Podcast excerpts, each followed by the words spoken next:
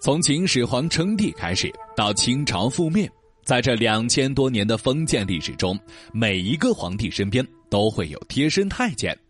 如果皇帝厉害，那么太监自然安分守己；若皇帝昏庸，太监的好日子自然来了。今天说的这位假太监刘克明，可以说是比嫪毐还牛，竟然给皇帝头上戴了一顶顶绿帽子，甚至最后还杀了皇帝。那么他到底有什么超能力，才让后宫众人为他倾倒？说起假太监，我们自然就会想到《鹿鼎记》里的韦小宝。在剧里，他假扮太监，在皇宫里混得风生水起，甚至机缘巧合下获得了康熙帝的信任。其后更是在这里邂逅了建宁公主，引得这位天之娇女放弃荣华富贵，跟他闯荡江湖。其后，韦小宝这位主角在各种事件中又陆续认识了其他六位美女，最后终是抱得美人归，一人娶了七位老婆。可以说，韦小宝是所有男人的偶像，能做到了别人梦寐以求的生活。而刘克明这位假太监却是比韦小宝还厉害，他一人坐拥了皇帝整个后宫。那么他究竟是如何做到的？大家都知道，在唐朝中后期，太监的权力越来越大，甚至有时候他们说的话比皇帝还管用。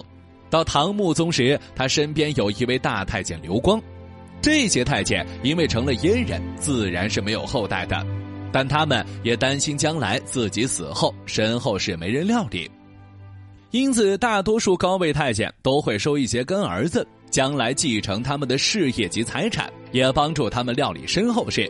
刘光自然也不例外，他从宫外找了一个人，也就是刘克明做养子。那么要进宫，自然要去挨一刀。也不知道他们当时怎么操作的，反正最后刘克明是没有晋升的。进入皇宫后，他自然不能跟义父抢饭碗，又因为他与唐穆宗的儿子李湛年龄相仿，因此就被安排到了皇子身边做玩伴，能被大太监刘光看中。刘克明的察言观色能力自然是非常高，再加上他能言善道、头脑灵活，同时李湛非常喜爱蹴鞠，刘克明就苦练蹴鞠技术，成为蹴鞠高手，更是在蹴鞠比赛中一鸣惊人。李战发现他的本事，自然大喜，很快就把他当做了自己的心腹。公元八百二十四年，李战父亲唐穆宗患病身亡。年仅十五岁的李湛就继承了皇位，但可能是年岁尚小，李湛当上皇帝后仍是喜爱玩乐，根本不把朝政大事放在心上。也可能是遗传吧，他的父亲唐穆宗就喜欢玩。李湛与他父亲相比是有过之而无不及，他喜欢打马球、打猎的，甚至为了看得尽兴，他在宫里举办了一次体育盛会，有马球、摔跤、散打等若干项目。因为李湛说胜者有赏，众人自然是踊跃参加。更绝的是，李湛命令左右神策军士还有工人等分成若干组，骑着驴打马球。因为他的兴致很高，一直折腾到夜里一二更才停止。这样的情况下，第二天当然没有去上朝，甚至有记载唐敬宗为了玩乐，一个月只去上朝两三次。而刘克明与其他喜欢揽权的太监不同。他虽然地位高了，却没有想着去前朝搅风搅雨，而是把目光放在后宫。毕竟，作为一个正常的男人，天天混在美女如云的后宫，自然是饥渴难耐的。最开始时，他的胆子自然不大，只敢染指后宫的宫女。但是时间长了，唐敬宗还是老样子，对他信任非常，刘克明的胆子就慢慢大起来。他开始把黑手伸向后宫妃嫔。而唐敬宗是个玩乐至上的皇帝，根本就没有发现刘克明的小动作，而被染指的宫妃自然也不敢向别人告发，因此刘克明就这样慢慢把后宫嫔妃染指了个遍。总之，唐敬宗能享受到的，他也享受到了。有一次，刘克明陪皇帝外出打猎，结果敬宗一不小心把箭射到了刘克明身上，一般人自然感觉没什么。但刘克明心里有鬼，以为自己给皇帝戴绿帽的事情被发现了，这一件就是对他的警告。此事过后，他一直心神不宁，害怕自己的所作所为被发现。毕竟皇帝渐渐长大，不如以前好糊弄了，且底下人也可能会出卖自己，因此他一狠心就打算杀了皇帝，这样自己做的事儿就不会被发现了。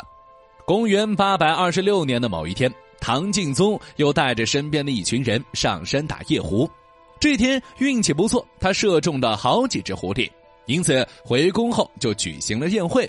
在他喝得神志不清时，刘克明带着一些对他积怨甚深的几个人，活活把李湛打死了。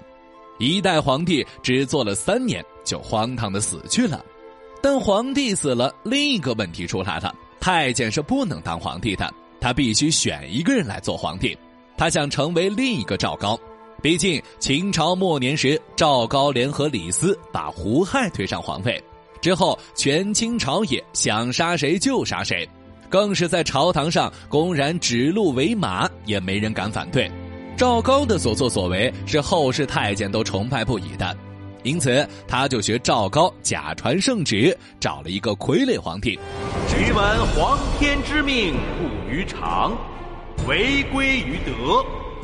六王叔礼物，文韬武略，恭俭仁孝，朕承天应人。立之为新帝，钦此。谁知流程还没走完，姜王李涵就赶来了。原来是与他一直不对付的另一个大太监王守成，不满他的专制霸道，联合宰相等人攻进了皇宫。谁知最后被姜王趁机打了进来，刘克明自然进行不下去了。他害怕自己遭受酷刑。因此，就找了一个机会跳井自尽了。但死后，他的尸体被找出来鞭尸。毕竟他做的事情太招人恨了。刘克明可以说是比秦朝时期的嫪毐还厉害。嫪毐当时是只敢祸害赵姬一个人，最后还被秦始皇五马分尸了。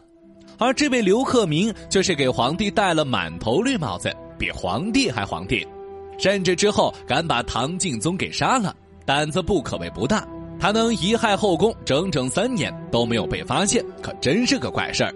甚至还听说当时后宫众人还为他争风吃醋来着。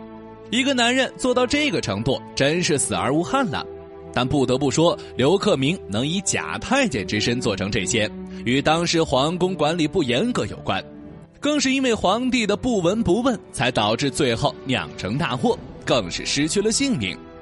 而刘克明虽然最后没能达成自己的目标，但却是有史以来最牛的假太监。毕竟敢把手伸到皇帝女人身上的人真的很少。